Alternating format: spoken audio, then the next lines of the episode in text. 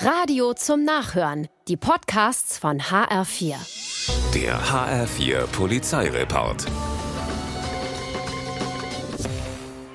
Kurz vor Oberrossbach taucht im Scheinwerferlicht eines Autos plötzlich ein Hirsch auf. Der steht auf der Gegenfahrbahn, die Autofahrerin macht alles richtig, bremst ab, um einen Unfall zu vermeiden und kommt rechtzeitig zum Stehen. Doch der Hirsch haut nicht etwa ab, sondern steht nun direkt neben ihrem Auto auf der Fahrbahn und guckt irgendwie schlecht gelaunt durchs Seitenfenster. Aug in Aug beginnt das Tier dann plötzlich die Fahrertür und die Scheibe mit seinem Geweih zu bearbeiten. Als er der Autofahrerin gezeigt hat, wer der Chef im Wald alt ist, verschwindet er im Unterholz. Schaden 1500 Euro. Was den Hirsch geritten hat, ist unklar.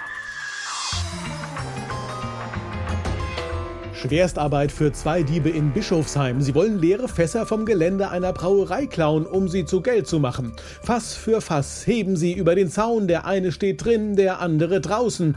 33 Fässer und zwei durchgeschwitzte Police später ist die Ladefläche des Transporters voll. Sie hauen ab, kommen aber nicht weit. Schon nach wenigen Metern werden sie von der Polizei gestoppt. Was die beiden nämlich nicht wussten, ihr Arbeitseinsatz wurde die ganze Zeit über gefilmt von über Überwachungskameras und direkt live in die Zentrale eines Sicherheitsdienstes übertragen. Schwerer Diebstahl. Der Abend endet für das Duo im Gefängnis.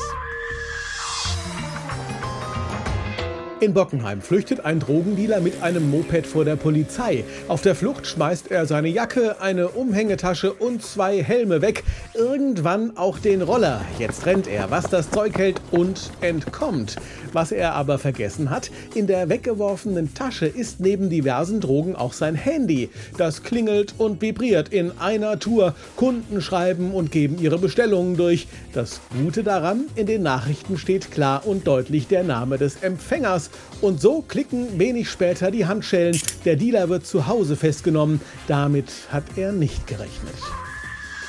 Der HR4 Polizeireport mit Sascha Lapp. Auch als Podcast und auf hr4.de.